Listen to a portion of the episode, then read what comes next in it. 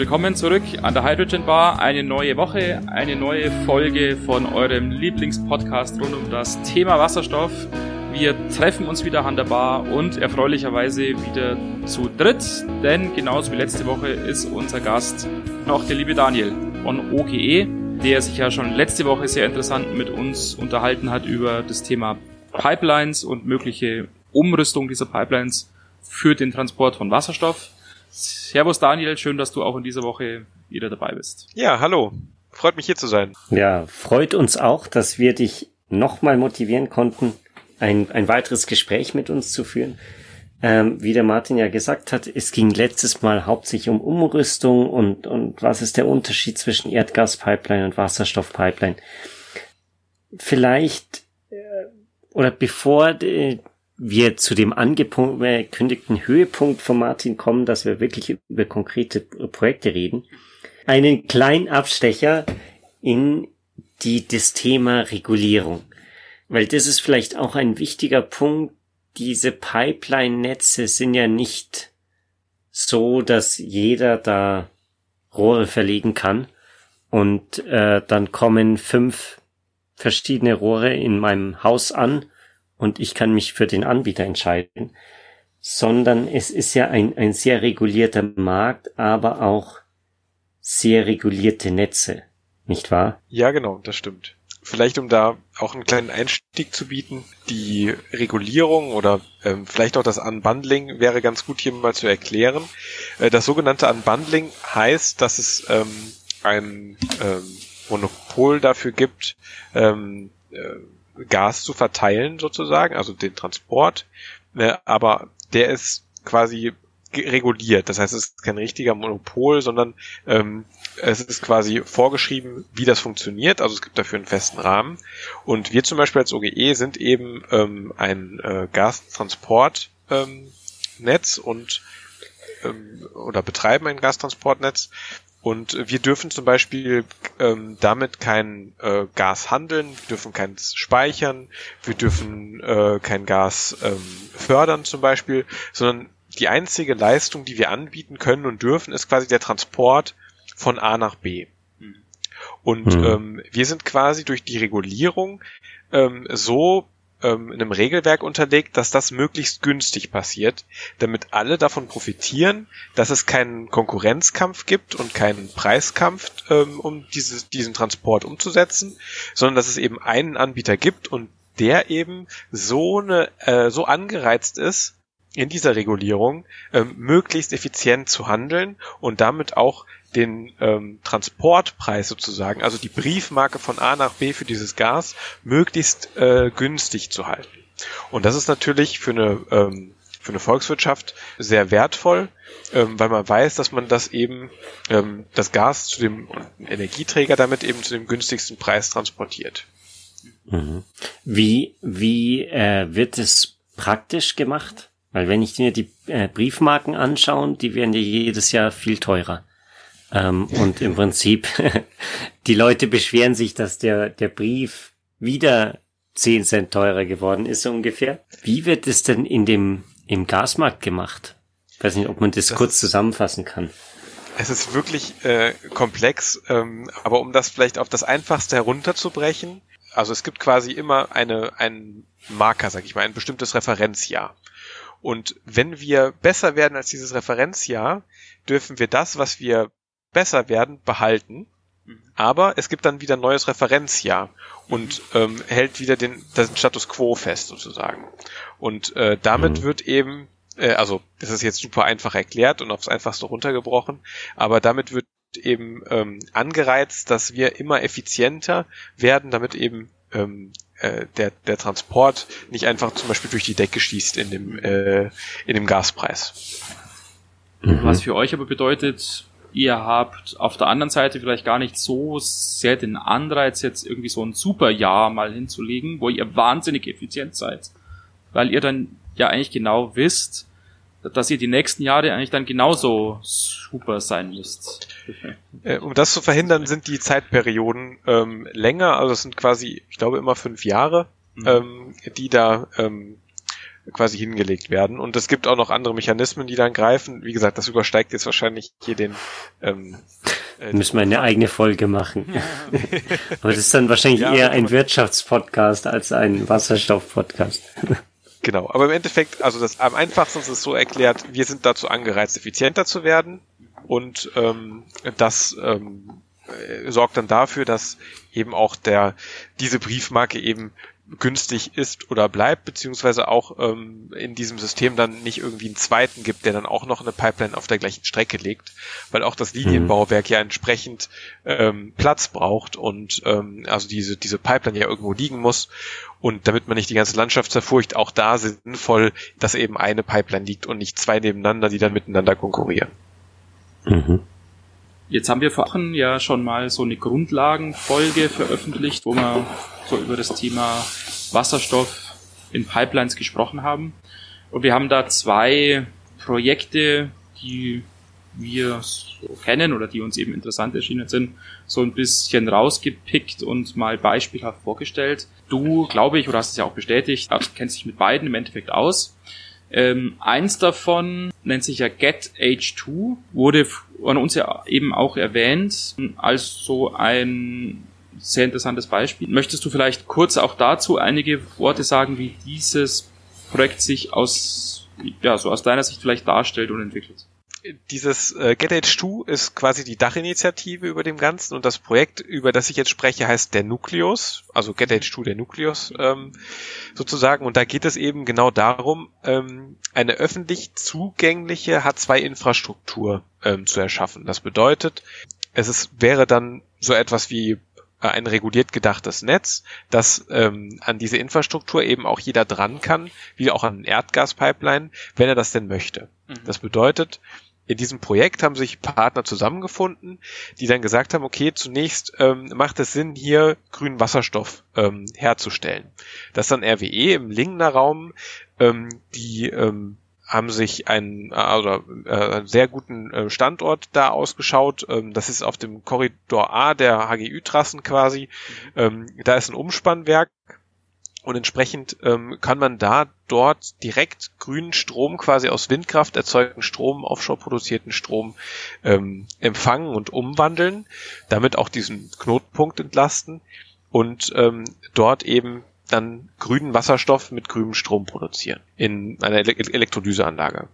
Und mhm. ähm, dann gibt es sowohl in äh, Nordrhein-Westfalen, aber auch in Niedersachsen verschiedene Industriestandorte, die diesen grünen Wasserstoff natürlich auch gerne hätten. Und auf dem Weg dahin eben äh, dann Pipelines liegen, die wir umnutzen können und äh, damit umstellen können von Erdgas auf Wasserstoff. Das bedeutet, es entsteht dann in diesem Projekt ein Netz, das ungefähr 130 Kilometer lang ist. Größte Teile davon ähm, sind umgestellte Leitungen am Ende. Zehneinhalb Kilometer werden auch auf zwei ähm, Strecken dann neu gebaut. Und ähm, diese Erdgastransportleitungen sind eben zum Teil Eigentum der Norweger, zum Teil Eigentum der OGE und äh, teilweise sind das auch Leitungen, die eben schon ähm, von den äh, jeweiligen Standorten verlegt wurden, also von den Raffinerien vor Ort. Das sind äh, einmal BP in Lingen, aber auch Evonik in Mahl und BP Gelsenkirchen, ähm, die entsprechend auf dieser Nord-Süd-Achse liegen. Mhm. Und wenn man sich das anschaut, ist das halt super interessant, weil das genau diese Nord-Süd-Achse ist, mit der man äh, grünen Wasserstoff, also oder generell erstmal Offshore-Wind Energie in Form von Molekülen in das Ruhrgebiet reinkriegen kann. Mhm. Und im Ruhrgebiet eben auch ähm, eine sehr hohe Nachfrage an Wasserstoff entstehen wird. Für mhm. mich äh, klingt das alles jetzt schon ja so danach, dass speziell auch dieses Nucleus-Projekt ja wirklich schon marktwirtschaftlich sozusagen auch gedacht wird. Man bringt den Wasserstoff wirklich äh, von dort, wo er eben erzeugt oder hergestellt wird, dorthin, wo er auch tatsächlich dann geh- und verbraucht wird. Also wirklich eine wirtschaftliche Überlegung.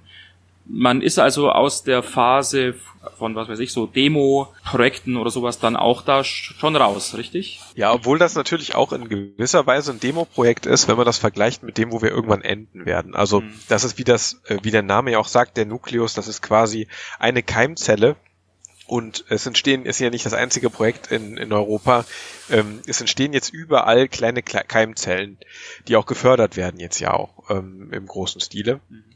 Und ähm, diese Keimzellen können dann wachsen und sich verbinden. Und wenn man die direkt auch ähm, als eines denkt, dann ähm, kann daraus eben dann auch sehr schnell ein, ein, ein flächenübergreifendes Netz werden. Aber es ist natürlich jetzt nicht mehr so, dass das irgendwo im Labormaßstab ist, sondern das sind dann wirklich schon, sage ich mal, ähm, höhere Größenordnungen, wobei natürlich da auch noch ähm, sehr viel Luft dann nach oben ist, wenn man das mit dem Gesamtsystem vergleicht, bei dem wir irgendwann vielleicht enden. Aber du hast gemeint, die letztendlich ist so die Teilnahme ein bisschen freiwillig. Ähm, heißt es dann, dass da wirklich der Fall ist, dass da die, die Anrainer dann ein Rohr bei sich haben, wo Erdgas rauskommen wird und eins, wo Wasserstoff rauskommen wird und dann können sie sich entscheiden, was sie nehmen. Ach so, also du meinst jetzt die diese öffentliche Zugänglichkeit, die ich genau, habe. Genau. Also zugänglich generell ist das Netz und das ist ja auch dann dann gut so für jeden, der eben dran möchte. Das bedeutet, mhm. ähm, wenn sich da jetzt ähm, ich sag mal, ein Logistikstandort überlegt, auf Wasserstoff-LKWs umzustellen und gerne äh, Wasserstoff haben möchte zum Tanken, äh, kann er sich natürlich überlegen, möchte ich da dran? Oder es gibt Industrien, mhm. äh, die vielleicht äh, umstellen, die äh, vielleicht Brennstoffzellen betreiben oder vielleicht auch äh, das für thermische Anwendungen haben möchten. Äh, gibt es auch schon mittlerweile, die ähm, daran interessiert sind. Dann können die sich eben überlegen, macht das Sinn für mich und könnten dann eben sagen, okay, äh, ich würde gerne einen Vertrag mit euch schließen, ähm, schließt mich bitte an dieses Netz an. Mhm. So, so wie es eben auch im Erdgas funktioniert. Und ähm, generell, ja, es liegt eben auch das Erdgasnetz noch und das auch noch für eine gewisse Zeit. Das bedeutet auch, dass die Leute, die unbedingt angewiesen sind auf Erdgas, weil sie das als Rohstoff brauchen zum Beispiel, die haben auch noch die Möglichkeit, dieses Erdgas zu erhalten. Also bei diesen Umstellungen ist es jetzt nicht so, dass irgendwelche Leute von der Erdgasversorgung gekappt werden, sondern das sind immer Leitungen, die so umgestellt werden, dass auch andere ähm, Abnehmer immer noch Erdgas bekommen können. Mhm. Ein zweites Projekt, was wir in unserer Grundlagenfolge ja ebenfalls noch angesprochen haben, ist auch aus unserer persönlichen Sicht ebenfalls ein extrem spannendes und im Vorgespräch zu dieser Aufnahme heute äh, hast du uns ja auch bestätigt, dass du das auch sehr spannend findest. Ein Projekt mit dem Namen Reallabor Westküste. Was hat's denn damit auf sich und worum geht's denn dabei? Vielleicht erstmal, um das Wort Reallabor zu erklären. Ähm, das Bundesministerium für Wirtschaft hat ähm, die Reallabore der Energiewende ausgeschrieben. Das ist eigentlich ähm, eine Förderung, die wurde aufgeteilt zum einen auf sogenannte Quartiere, die sich mit der Energiewende auseinandersetzen und Quartierlösungen sich überlegen, wie man im, im Quartier eben sinnvoll die Energiewende vorantreiben kann, aber auch äh, zehn größere Projekte zur Wasserstoffwirtschaft. Und ähm, in diesem Ideenwettbewerb haben wir mit einem Konsortium eben als Teil eines Konsortiums mitgemacht. Das Konsortium besteht aus mehreren Partnern. Das ist zum einen, also erstmal sind wir im, äh, in Norddeutschland jetzt gelandet, äh, gedanklich. Also wir sind jetzt in Heide, Schleswig-Holstein. Das ist die Raffinerie Heide, die dort sitzt. Ähm, das sind die Stadtwerke Heide, unterstützt von der Tüger. Das ist die Entwicklungsagentur äh, in Heide das ist die Zementindustrie mit Holcim, das ist äh, der Offshore-Wind mit Ørsted, das ist Energie du France Deutschland und das ist die FH Westküste, die sich zusammen in diesem Konsortium gefunden haben. Und dieses Projekt, um das es geht, das ist zweistufig gedacht. In der ersten Stufe, und da sind wir wirklich jetzt in dem, in der Phase, wo wir eben jetzt in die Realisierung auch einsteigen, ähm, ist ein 30 Megawatt Elektrolyse, die auf dem äh, Gelände der Raffinerie dann entsteht. Ähm, eine Kaverne, die äh, für Wasserstoff aufgerüstet wird. Äh, dann eine äh, Pipeline, die von dieser Raffinerie zum, zur Stadt Heide führt. Ähm, auf dem Weg äh, noch die Autobahn. Ähm, da wird ähm, noch eine Tankstelle entstehen, die entsprechend gespeist ist aus dieser Pipeline. Und ähm, dann die Stadtwerke Heide, die dann äh, Wasserstoff in das Erdgasnetz, in ihr Verteilnetz ähm, dann einspeisen. Da sind natürlich jetzt noch andere Partner dabei, die ich gerade nicht erwähnt habe, und die sind dann auch schon ähm, jetzt bei Studien äh, für diesen zweiten Schritt, den wir dann vorhaben. Und da schwebt uns dann eben vor, diese Elektrolyse auf eine 700 Megawatt Elektrolyse aufzustocken, mhm. die dann auch direkt ähm, aus Offshore-Wind gespeist werden könnte. Und ähm, dann zum einen die Nutzung von Sauerstoff, der eben auch in der Elektrolyse entsteht, im Zementwerk als Oxyfuel. Dann die äh, Abscheidung von CO2 im Zementwerk. Das ist ja unvermeidbares ähm, CO2, wenn wir Zement wollen und brauchen, nicht darauf verzichten können, dann produzieren wir auf jeden Fall CO2. Also das ist die Abscheidung von CO2 aus diesem Zementprozess. Äh, dann die Methanolsynthese aus grünem Wasserstoff aus dieser ähm, 700 Megawatt Anlage und dem abgeschiedenen CO2 mhm. und die Synthese von Kerosin aus diesem Methanol. Das heißt, äh, aus dem grünen Wind, der dann offshore erzeugt wird, entsteht im Endeffekt ein äh, regenerativer Kerosin, ein, ein Kraftstoff, der, der dann ähm, zum Beispiel im Hamburger Flughafen verwendet werden kann. Jetzt werden da natürlich sofort wieder so die Bedenkenträger und die Mahner so reingerätscht wollen und vielleicht so mit dem üblichen Argument, ja, wie sieht's denn mit der Effizienz aus? Da bleibt doch nichts übrig von dieser Windenergie. Dieses Kerosin, was da letztendlich entsteht, das ist doch irgendwie wahrscheinlich zu vergessen. Wurden von eurer Seite da schon Überlegungen ja, hinsichtlich der Effizienz angestellt? Ich könnte mir denken, ja. Ja, auf jeden Fall. Also es würden wir den ganzen Spaß nicht machen. Was man natürlich äh, jetzt erstmal sagen muss, ist, wir haben natürlich begrenzte Kapazitäten, den Strom direkt äh, von Norden nach Süden tra zu transportieren. Ja. Und generell, und ähm, das sage ich sogar als äh, Angehöriger einer äh, Erdgas- äh, und dann hoffentlich zukünftig Wasserstoff-Pipeline-Gesellschaft, ähm, ist es natürlich sinnvoll, diesen Strom auch direkt zu nutzen, wenn man das kann. Ja.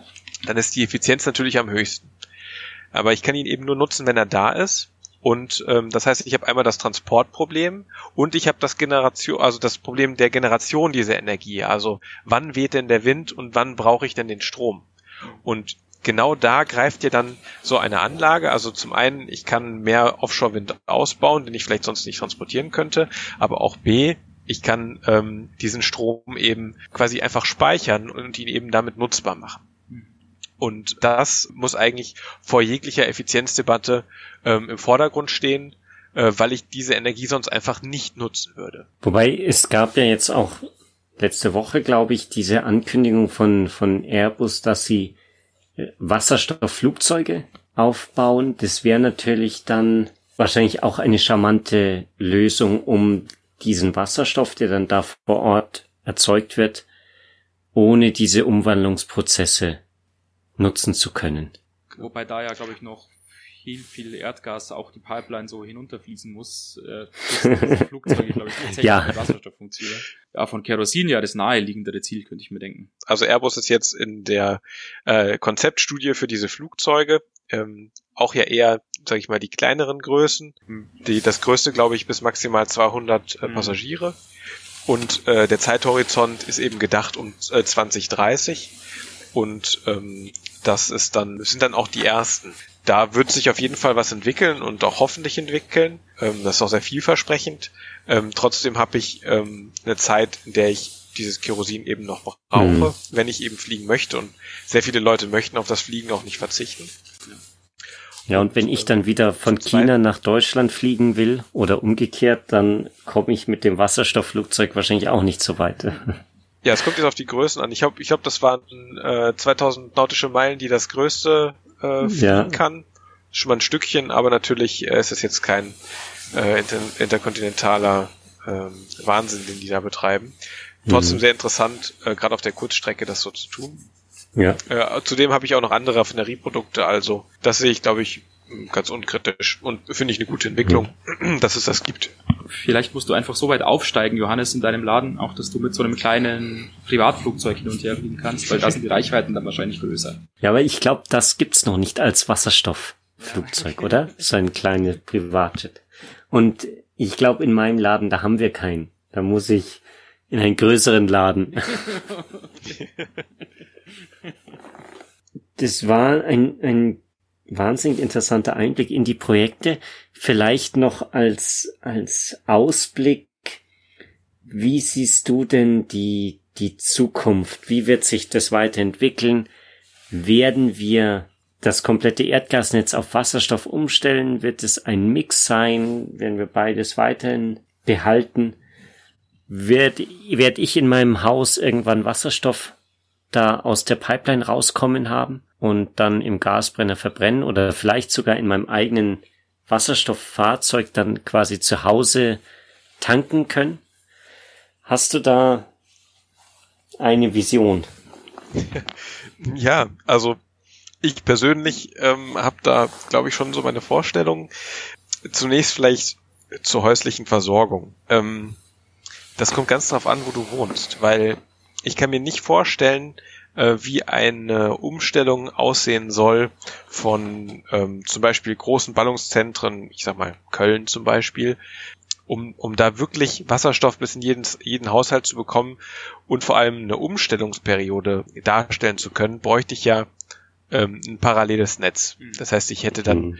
äh, eine zusätzliche Versorgungsleitung eben im Boden liegen, äh, eine mit Erdgas für die, die noch nicht umgestellt haben und eine mit Wasserstoff, die schon umgestellt haben. Was ich als schon am Anfang sehe, sind Quartierslösungen. Ich baue ein neues Quartier in Heide zum Beispiel. Da gibt es schon eine, eine Wasserstoffversorgung. Dann kann ich mir vielleicht auch überlegen, ob ich das Quartier nicht ähm, mit Wasserstoff versorge. Ob das dann eine zentrale Einheit ist, ähm, die diesen Wasserstoff und äh, dann Elektrizität und Wärme produziert oder dezentral in jedem Haus, das ist dann nochmal eine andere Frage. Ähm, aber trotzdem kann ich mir das gut vorstellen bei äh, Neubauten und Neubaugebieten, dass sich das so entwickelt. Äh, Im Bestand natürlich schwierig. Langfristig ist es natürlich davon abhängig, wo erstmal das Rückgrat hinwächst und ähm, also diese, diese, diese Versorgungsleitungen auch liegen und wo sich dann entsprechende Verteilsysteme dafür auch ent entwickeln. Und ähm, je näher die Pipeline zu meinem Haus rückt, desto wahrscheinlicher wird es vielleicht auch, dass ich irgendwann diesen Wasserstoff selbst beziehen kann. Mhm. Auf der anderen Seite ist es natürlich so, dass ich auch äh, Verbraucher habe, die gar nicht auf das Erdgas verzichten können. Also ich brauche das Erdgas zum Beispiel als Ressource, weil ich den Rohstoff äh, brauche, weil ich den Kohlenstoff da drin zum Beispiel brauche. Mhm. Und ähm, dann ist es auch wichtig, dass ich den dann weiter bekommen kann. Das heißt, es wird immer ein Grundstock an Erdgas noch bleiben. Und ähm, auch bestimmte Bereiche, die vielleicht gar nicht ersetzt werden können. Aber dann gibt es ja auch noch Alternativen, vielleicht auch noch ähm, grüne Gase dazu verwenden und einzuspeisen, ähm, vielleicht auch Biogas dazu verwenden, um diese Bereiche eben auch ein bisschen grüner zu machen, die ich nicht einfach so umstellen kann. Generell ähm, sehe ich eigentlich die Entwicklung schon klar vorgezeichnet. Wir haben jetzt viele kleine Keimzellen, die sich entwickeln, die natürlich erstmal die großen Quellen erzeugen müssen, die großen Verbraucher miteinander verbinden und ähm, also die Quellen mit den Senken verbinden und daraus kann sich dann genauso wie, ich, wie sich auch unser Erdgasnetz entwickelt hat, ein größeres System wachsen. Und je besser sich der Markt entwickelt und die einzelnen Sektoren entwickeln, die diesen Wasserstoff eben brauchen, desto schneller entwickelt sich eben auch ähm, dieses Netz. Auf der anderen Seite ist es natürlich gut, dass sich diese ähm, Zentren jetzt zuerst bilden können, weil ich brauche die Infrastruktur, dass ich überhaupt diesen Wasserstoff vor Ort habe, damit ich äh, zum Beispiel mein Auto damit betanken kann oder ähm, meinen Industriestandort, mein Unternehmen damit versorgen kann, wie auch immer ich diesen Wasserstoff dann nutze. Mhm. Das sind sehr spannende Aspekte, weil wir, wir haben das ja auch schon in einer der allerersten Folgen, glaube ich, angesprochen, Johannes. Es gibt ja von mancher Seite so diesen Widerstreit, vielleicht der da so ein bisschen forciert wird, ja, soll man diese Wasserstoffwirtschaft eher zentral gestalten und aufbauen oder eher vielleicht auch die kleine Lösung, äh, also diese dezentrale Lösung gehen, irgendwie auf so einer Quartiersebene, genau, oder vielleicht einer Dorfebene, Gemeindeebene und sowas. Aber was du jetzt da beschrieben hast, Daniel, wäre ja eher so ein Aspekt, ja, man fängt mal vielleicht ziemlich dezentral an, aber je mehr die Zeit fortschreitet und je weiter auch der Ausbau fortschreitet, umso zentraler würde man im Endeffekt werden. Habe ich das richtig verstanden?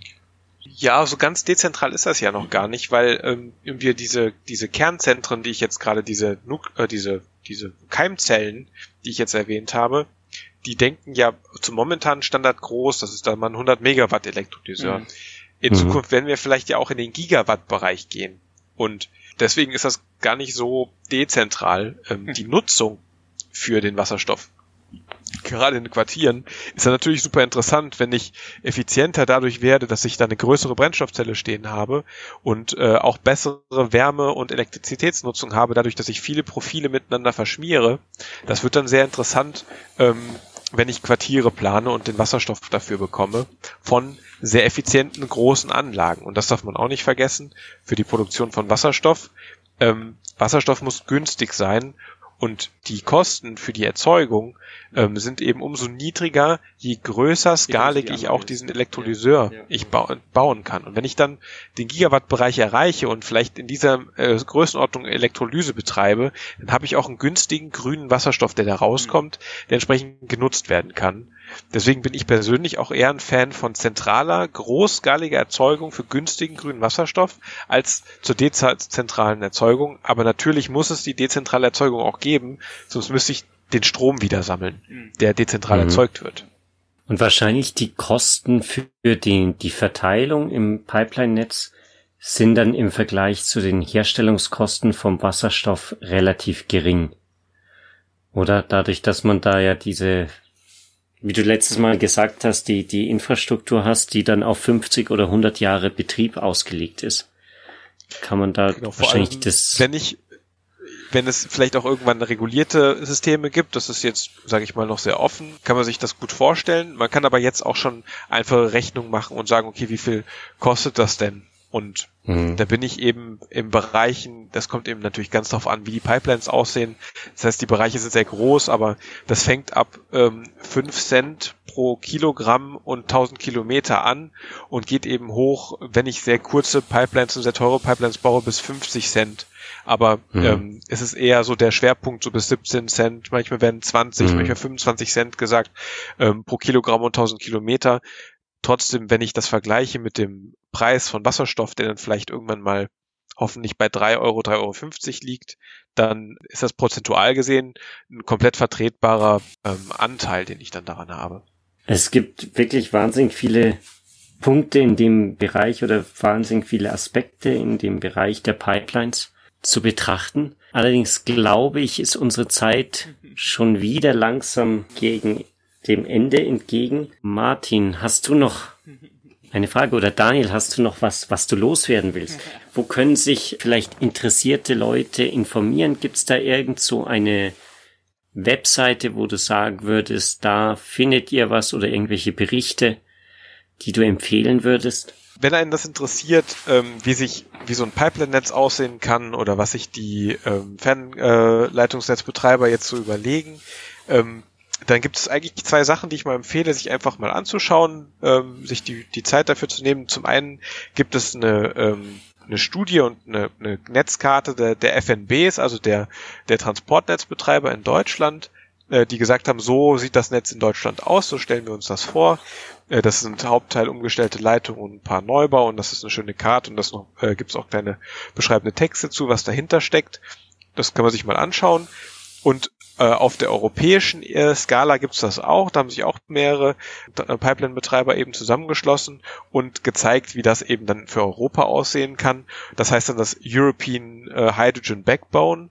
Auch ein sehr interessantes Dokument, auch nochmal die, die ähm, Kosten mit aufgeschlüsselt. Ähm, da wird auch um, über sehr viel über Umstellung geregelt. Ähm, ich finde das ganz interessant, kann man sich einfach mal mhm. anschauen.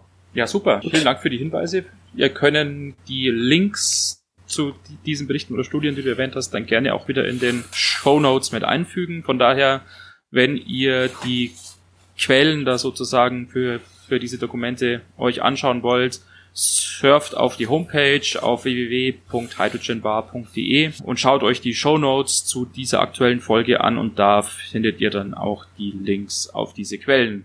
Ja, und damit sollten wir es dann auch leider schon wieder gut sein lassen. Die Zeit neigt sich schwer dem Ende zu. Vielen, vielen Dank, Daniel. Es war super spannend. Vielen Dank, dass du mitgemacht hast. Mhm. Ja, danke für eure Einladung. Das hat mir auch sehr viel Spaß gemacht. Ja, super. das freut uns. Und ähm, wir sagen es eigentlich zu allen Gästen, aber wir sagen es auch zu dir. Es würde uns wahnsinnig freuen, wenn es irgendwelche neuen, spannenden Entwicklungen gibt, so, so auf deinem Feld, jetzt hier halt bei den Pipelines würden wir vielleicht, wenn du damit einverstanden bist, mal wieder auf dich zukommen, sodass wir da mal wieder über die neuesten Entwicklungen sprechen.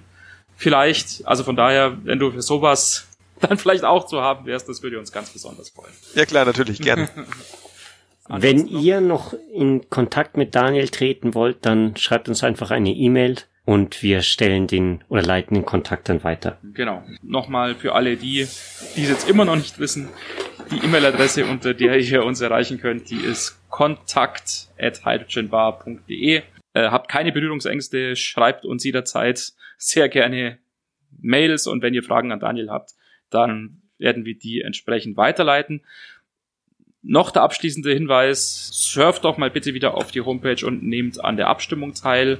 Ihr könnt aus vier verschiedenen Optionen euer Lieblingsthema für eine der nächsten Episoden auswählen. Würde uns freuen, wenn ihr auch dazu vielleicht eure Meinung uns zukommen lasst. Vielen Dank dafür schon mal im Voraus. Ja, ich würde sagen, für heute war's das dann wieder. Ich bedanke mich recht herzlich nochmal bei dir, lieber Daniel, und natürlich auch bei dir wieder, Johannes. Vielen Dank. Macht's Schöne Woche euch.